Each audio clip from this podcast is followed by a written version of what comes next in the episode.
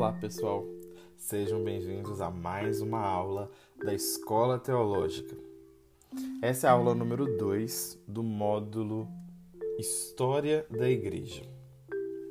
Então, recapitulando um pouco do que a gente viu na aula passada, nós vimos o surgimento da igreja desde o período apostólico, quando Cristo esteve aqui na terra, discipulou os apóstolos, ensinou o que era ser igreja, morreu em nosso lugar, ressuscitou e subiu aos céus e enviou o Espírito Santo ali em Atos 2, e a partir dali a gente já vê a igreja figurando propriamente dita, né? Sendo aquilo que o Senhor ordenou que ela seria. E nós vimos que a igreja é o corpo de Cristo, que nós, na unidade, de, no montante da unidade de cada um de nós, com aquilo que cada um pode contribuir, nós formamos o corpo de Cristo, cada um com seu atributo, cada um com o seu ministério, com seu chamado, contribuindo para a edificação do corpo de Cristo. Vimos também que é, existiram os pais apostólicos, né, que foram os pais da, da igreja, e ali eles eram apostólicos, eles eram apologistas, eles eram polemistas, e como que eles livraram até o terceiro século a igreja de toda doutrina errada que estava se instalando ali.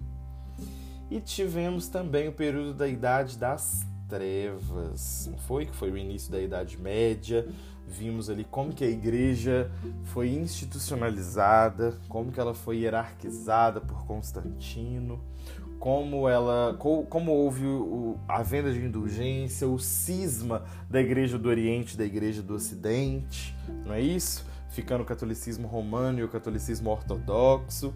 E aí a gente parou quando estava o ápice da Idade Média, um retrocesso artístico, intelectual, filosófico, institucional, porque a igreja era o centro, ela dominava todas as coisas.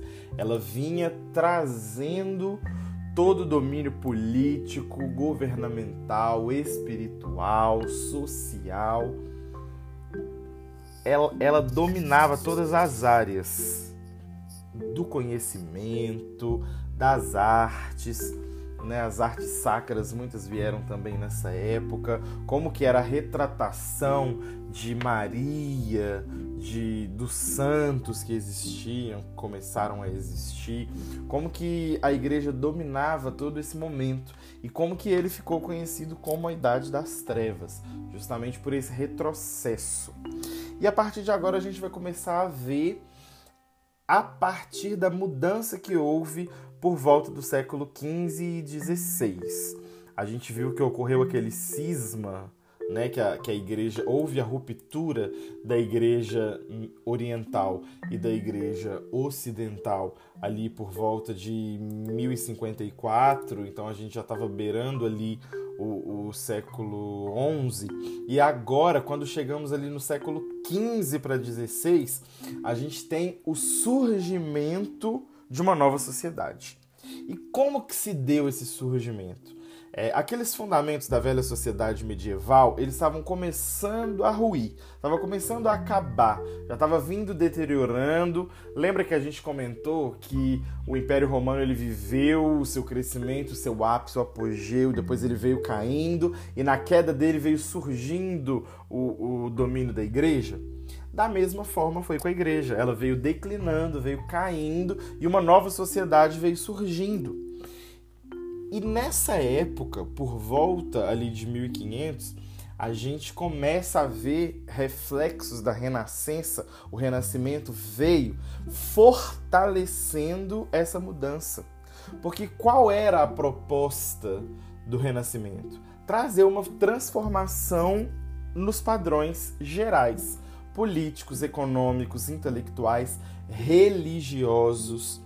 E como se deu esse, esse renascimento? A gente costuma falar que o próprio nome diz por si, né? A renascença, ela veio quebrando esse, esse sistema existente, tanto na política quanto na economia e principalmente no intelectual. Vale lembrar que dentro da própria igreja a gente já tinha é, parte do clero que vinha sentindo que algo precisava ser mudado. Ocorreu o cisma, separou a igreja do Oriente do Ocidente, católica ortodoxa, católica romana. A partir desse momento, dentro da própria católica romana, a gente começa a ver que pessoas já estão começando a discordar daquilo que elas veem como prática da igreja. Por quê? Porque o povo, lembra que não existiam diversas classes nessa época. A gente tinha o clero e a gente tinha os camponeses. E basicamente o, o, povo, a grande massa, não tinha acesso à Bíblia, não tinha acesso ao conhecimento da palavra, mas o clero tinha. Então, o clero que tinha esse conhecimento da palavra e ia descobrindo coisas que estavam diferentes na Bíblia em relação às práticas que eles presenciavam, eles começaram a ligar um alerta, falar: opa, peraí, alguma coisa está errada. E isso a gente consegue observar do século 12 para frente. Século 12, 13, 14, 15, esses, esses fatores começaram a ser percebidos por vários por vários clérigos que a gente chama de pré-reformistas. Porque logo em 1517 vem o que? A Reforma Protestante. E a Reforma Protestante foi literalmente aquela quebra desses, dessas práticas incorretas diante da palavra e a possibilidade que foi apresentada de uma mudança. Só que quando a gente olha para a reforma protestante, aqui a gente já está entrando na Idade Moderna, a gente está saindo da Idade Média e entrando para a Idade Moderna com o Renascimento, com o mundo trans, sendo transformado e automaticamente dentro da igreja também as coisas estavam começando a ser reformadas. Então a gente pode dizer aqui que o que culminou na Reforma Protestante de 1517 não foi algo que aconteceu em 1517. É algo que já vinha sendo predito séculos antes, desde o século XIII. A gente já começava a ver pontos de reformadores que se incomodavam com o jeito com o qual a igreja se desdobrava, com o qual aconteciam as coisas que muitas vezes era muito antes o que a Bíblia pregava. E através de Martinho Lutero a gente vê definitivamente essa quebra. Definitivamente nele veio esse basta. Não, peraí, a partir de agora a gente precisa fazer as coisas de uma forma diferente. E, e, como que isso, o que propiciou isso acontecer? A própria Renascença, porque a gente comentou que ela trouxe mudança no, no meio político, econômico, intelectual, religioso. E o que, que acontece? A estrutura, a forma estrutural da sociedade começou a mudar. A gente começou a ter mais classes do que a gente tinha anteriormente. Como assim mais classes? A gente começou a ter uma população que agora era preocupada com essa questão de economia, de dinheiro. O povo estava começando a ficar incomodado com o, o, clero que não pagava imposto. Aí começou a vir os nobres que tinham dinheiro e eles não queriam pagar imposto. Se o clero também não pagasse, eles queriam os mesmos direitos. Porque enquanto a gente lidava com camponeses que não tinham vontade própria, que precisavam daquilo ali para poder sobreviver, era uma coisa. Mas a partir do momento que a estrutura da sociedade muda e a gente começa a ter nobres, classe média, burguesia, até chegar nesse proletariado, nesse, nesses camponeses, a gente começa a ver que aquelas pessoas elas começam a ser mais instruídas, então intelectualmente elas estão com uma postura mais crítica, elas começam a ser mais lúcidas em relação a isso. Aí em contrapartida, tinham os camponeses que aceitavam vender tudo que eles tinham para salvar a alma de um parente do purgatório, mas agora a gente tem um, novas classes, classes médias, classes altas, que começavam a se importar em dar dinheiro à igreja e perder com isso suas riquezas. As pessoas elas começaram a pensar muito mais naquilo que elas precisavam guardar de riquezas para si do que propriamente entregar tudo para a igreja, uma vez que a igreja era isenta de impostos e os nobres da época não. Então isso começou a fragilizar, ser um dos fatores que começaram a fragilizar a questão do domínio da igreja na entradinha ali da idade moderna. E vários movimentos intelectuais, artísticos começaram a retratar as coisas de uma maneira diferente. Então aqui começa a igreja a ter um declínio em relação ao domínio que ela tinha sobre a sociedade.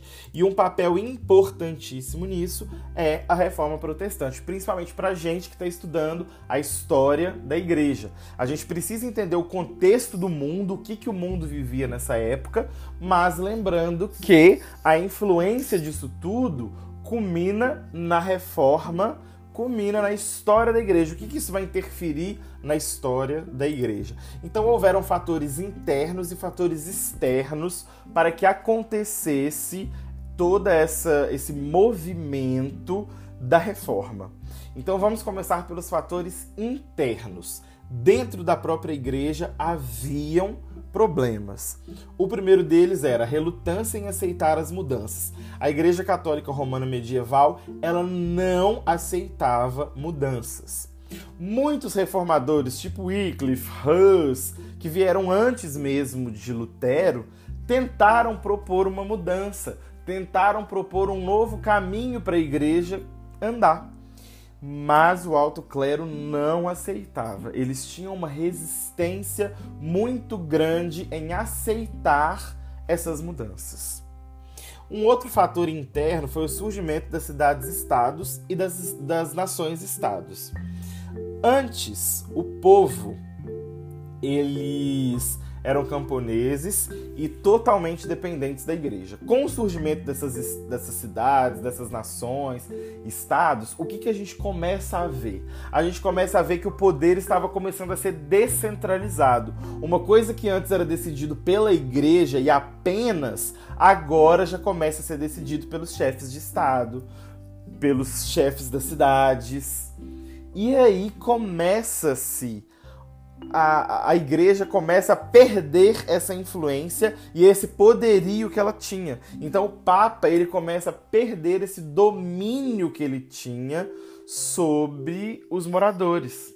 Por quê? Justamente por causa da evolução. O Renascimento trouxe esse acordar da sociedade deles começarem a preocupar com algumas coisas, em se dividir em cidades-estados, em se dividir em nações, em agruparem ali para poder melhorar intelectualmente, monetariamente. Então a gente começa a ver que os papas eles começam a ficar sem aquele domínio papal que existia antes. A igreja não é mais o foco das coisas e isso traz um desgaste interno para a própria igreja. Um outro fator é a formação da classe média, igual eu falei anteriormente. Porque a classe média, ela ficou revoltada. Por quê? Porque Roma, o Papa, ele tinha uma reserva. Ele tinha sua remessa de reserva e toda essa questão de, de vendas de indulgência, de doações, de donativos, a gente via que eles contribuíam para a igreja, a igreja não pagava imposto disso, mas ele precisava pagar imposto. Então agora a gente tem uma classe média que ela almeja ser classe alta. Se essa classe média almeja ser classe alta, e ela paga impostos para a igreja e a igreja não é cobrada os mesmos impostos, ela paga tarifas, ela precisa ser cobrada.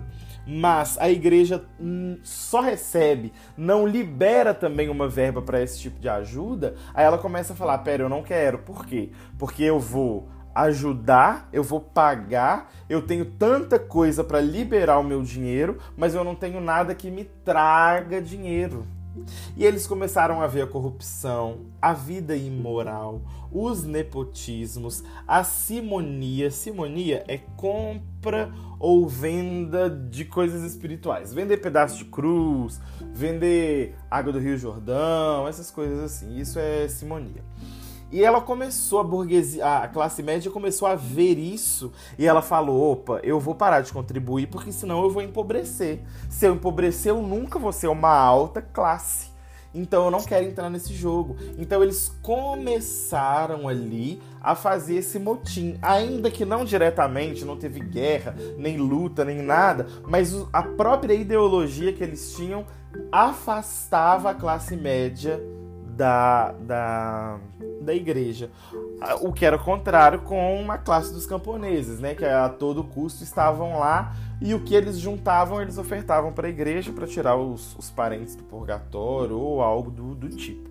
Então aqui a gente já vê uma classe média mais instruída e, além de mais instruída, preparada principalmente na questão financeira, que era o ponto que mantinha a igreja com o domínio total.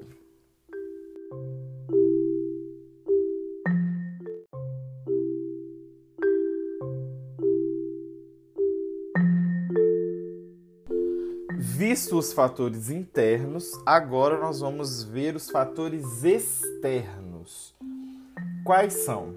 Política, economia, fatores intelectuais, morais, sociais, teológicos e filosóficos e uma inquietação na sociedade. Então, o que eram os fatores políticos? As, essas novas nações-estado, elas eram centralizadas ali no noroeste da Europa e elas se opunham à noção de uma igreja universal. Elas não acreditavam na possibilidade de existir uma igreja universal, que era o que tinha até então, igreja católica romana. Católica significa universal. Lembra que a gente falou isso na última aula. Então aqui a gente vê que politicamente o povo queria as regras mais individualizadas para cada região.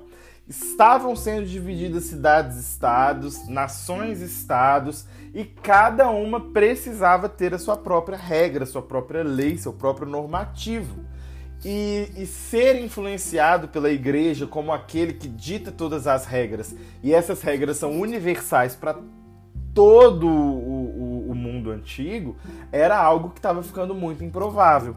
A gente precisava de uma política mais individualizada, entendendo mais a particularidade de cada região, de cada povo.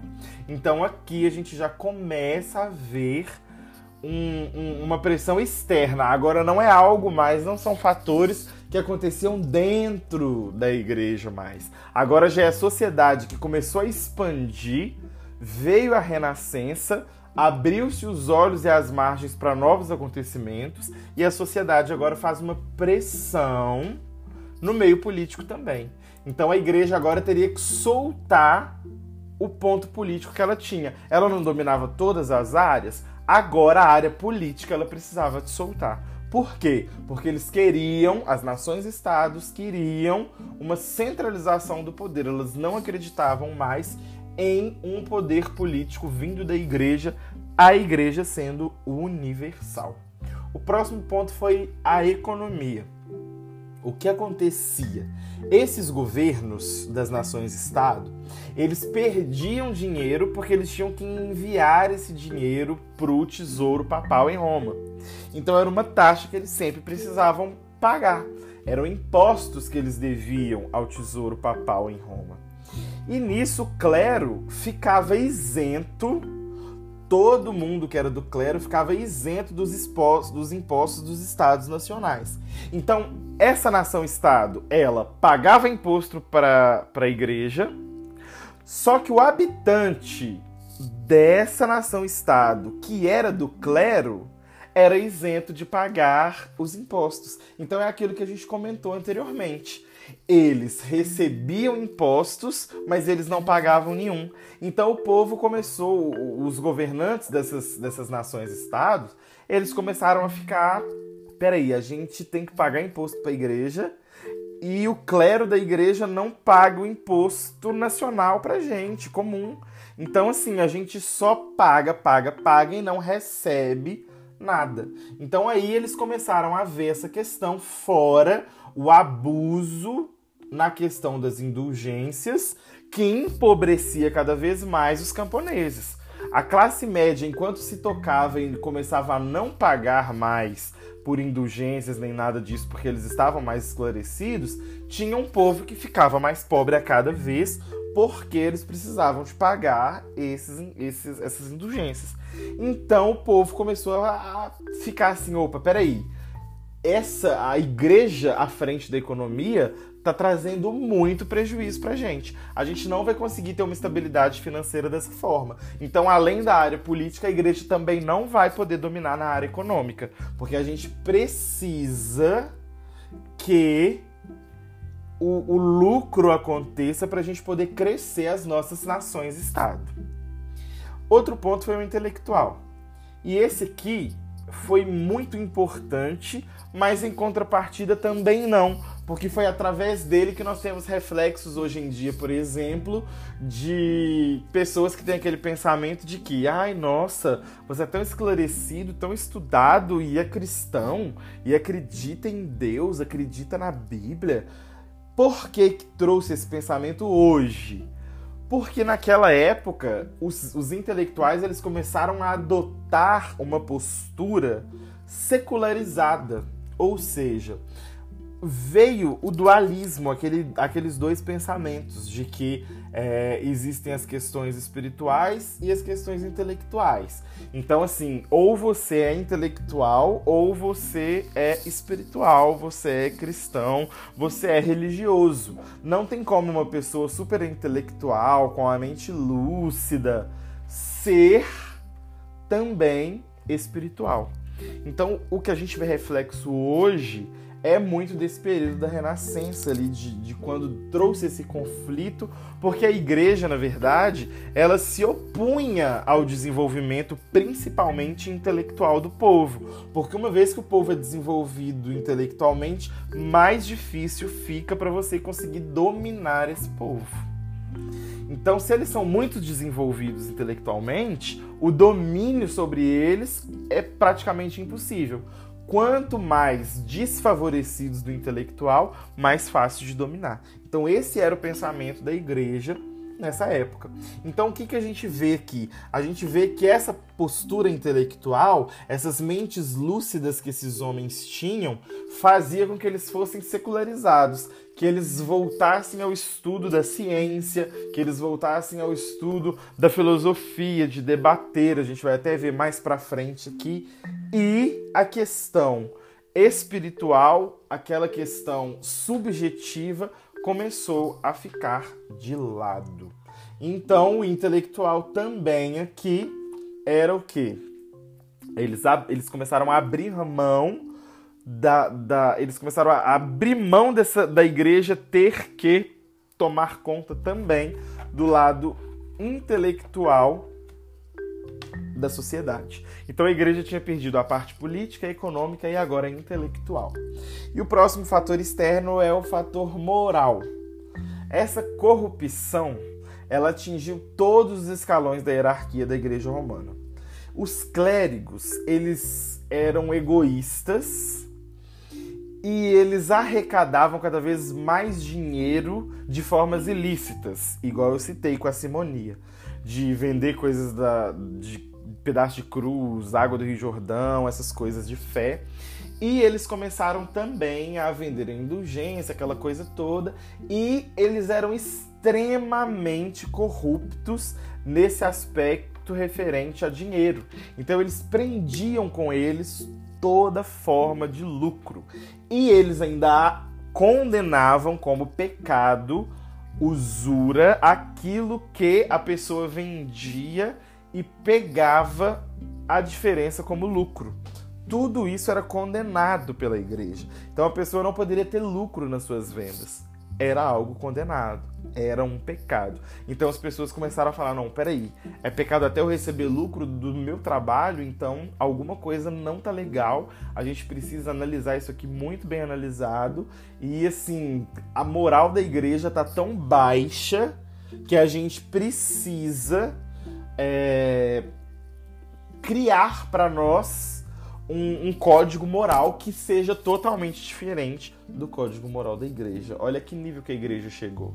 A gente com tantas leis, tantos estatutos do povo hebreu, tantos ensinamentos do Senhor poderosíssimos que nós trazemos para a nossa vida, viver uma vida moral de retidão, agora a igreja está sendo vista como sem moral. Agora eles precisam criar novos aspectos morais para a sociedade, porque as da igreja estão totalmente corrompidos. E a questão social também, a gente comentou sobre a, mudança na estrutura social, e essa mudança na estrutura social decepcionou muitas pessoas. Por quê? Porque elas ficavam extremamente decepcionadas, extremamente fragilizadas. Os que eram muito pobres entenderam que se eles continuassem assim, eles iam continuar muito pobres. Os que eram da classe média não queriam ter vínculo nenhum com a igreja para não perder sua possibilidade de ir para a classe alta. E a classe alta por si só não podia nem cobrar juros, que era tido como pecadores, então eles também queriam romper essa relação com a igreja. Então a questão social aqui, essa mudança na estrutura social prejudicou muito como um fator externo para haver a reforma protestante e para haver a mudança de visão e de guia que esse povo tinha na Idade Média, que era tudo guiado e nas mãos da igreja. O outro fator também é, é o fator teológico e filosófico. O fracasso da igreja em satisfazer as reais necessidades do povo, o povo eles tinham necessidades que eram reais. Só que a igreja estava fracassando nesse papel. A igreja não conseguia mais cumprir esse papel de satisfazer o povo, seja em qualquer aspecto, em aspecto financeiro, religioso, moral, ele, ela não conseguia pelos fatores que a gente já citou aqui. E isso fez com que o povo, o quê? É, eles precisavam voltar à fonte da fé cristã. Então, o que, que eles precisavam? Eles precisavam voltar lá na palavra e verificar: não, peraí, é, existe essa questão de venda de indulgência. Eu preciso pagar para ser salvo? Não, a salvação ela vem por meio de Cristo, é pela graça, pela graça sois salvos. Aí Martinho Lutero entendeu isso através da palavra e quando ele entendeu isso através da palavra, o que, que ele falou? Opa, peraí, não dá. A gente precisa reformar, a gente precisa é, reestruturar e voltar aos princípios bíblicos. A gente caiu e a gente precisa levantar e voltar aonde a gente caiu. Foi aí que surgiu a reforma protestante propriamente dita. O intuito de Lutero era reformar. A gente reforma o quê? Aquilo que já existe e que está com uma aparência ruim. A ideia dele nunca foi separar e criar o protestantismo, uma vertente dentro do cristianismo que protestava o andamento da Igreja Católica Romana. A ideia dele era fazer uma reforma. Porém, a própria Igreja Católica Romana não aceitou essa mudança. Eles não aceitaram. E por não aceitar, o que, que aconteceu? Precisou-se romper com os padrões do catolicismo romano naquela época. Então houve sim essa quebra, essa ruptura e nasce o protestantismo justamente por causa disso, porque a igreja não queria se dobrar ou voltar às bases bíblicas que ela tanto precisava voltar. Então, dia 31 de outubro de 1517, essa famosa data, Lutero fixou as 95 teses e afirmou as cinco solas. E quais eram essas cinco solas? Sola fide, somente a fé. Sola escritura, somente a escritura. Solos Christus, somente Cristo. Sola gratia, somente a graça. E só lhe deu glória, somente a Deus a glória. Então aqui Lutero começa a desenhar um novo modelo de cristianismo totalmente voltado para as bases, para o pilar, para lá onde é que tinha sido rompido com o cristianismo apostólico, com aquilo que o Senhor Jesus deixou para nós seguirmos. Então aqui a gente começa a ver que essas cinco solas foram importantíssimas para essa questão de uma nova visão, de uma nova um novo caminhar com Cristo. Então a igreja que ela passa a ser reformulada e a ganhar novos pilares fundamentados lá no início, na onde realmente começou a palavra do Senhor.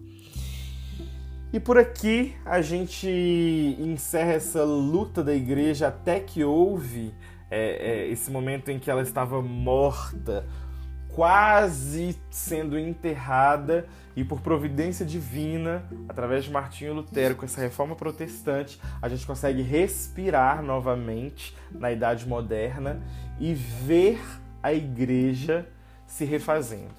E de lá para cá a gente viu, a gente é, nós somos protestantes, nós somos voltados para a palavra, para os princípios, e nós acreditamos que precisou ser feito tudo isso para que nós voltássemos às nossas bases, voltássemos a ter princípios cristãos e fôssemos conhecidos como a luz do mundo e não como trevas, como foi o período que a igreja dominou o mundo. E a partir daí a gente já entra na pós-modernidade, que é o nosso período atual. E como está a igreja hoje? Isso é algo que é, gera até um debate. Eu acredito que se a gente estivesse presencialmente, a gente poderia fazer um debate com esse tema. Mas, como o nosso curso é online, medite nisso. Escreva sobre isso. Estude sobre isso. Qual é a atual situação da igreja na pós-modernidade? Esses estados democráticos, os totalitários, as nossas missões, o surgimento de tantas religiões, hinduísmo, todas essas religiões, elas criaram barreiras político-religiosas que nos impedem de levar a palavra em muitos lugares. Muitos lugares é proibido o uso da Bíblia houve um declínio moral na sociedade e a igreja é aquele balizador para trazer de volta os preceitos morais de Cristo. E essa institucionalização, como nós temos lidado com essa sociedade totalmente institucionalizada, que quer burocratizar a igreja, que quer que a gente faça parte dessa cultura e tira de nós esse dinamismo do cristianismo qual que é a nossa perspectiva da igreja de hoje?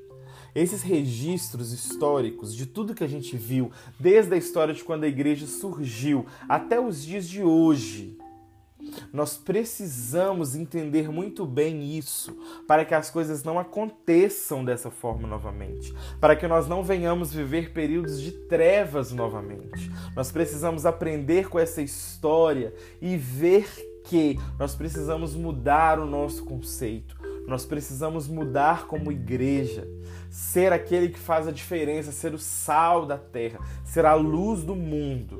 E não nos perdermos enquanto a gente estava sendo perseguido, a gente crescia. Depois que nós começamos a ser aquela religião oficial do império, nós paramos, nós declinamos, nós descemos em níveis muito baixos.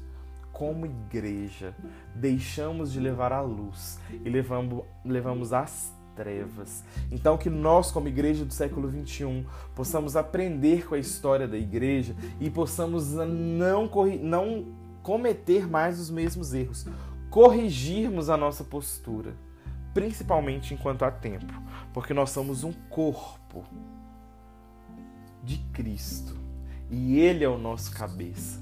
Então nós precisamos entender da importância que a igreja tem para a sociedade, a importância que a igreja tem para o mundo, a importância que a igreja tem para a sociedade como um todo. Amém? Se precisar, assista essa aula novamente, ouça todos os podcasts, leia as apostilas, leia os slides. Qualquer dúvida, mande para nós. Bons estudos e até o nosso próximo módulo.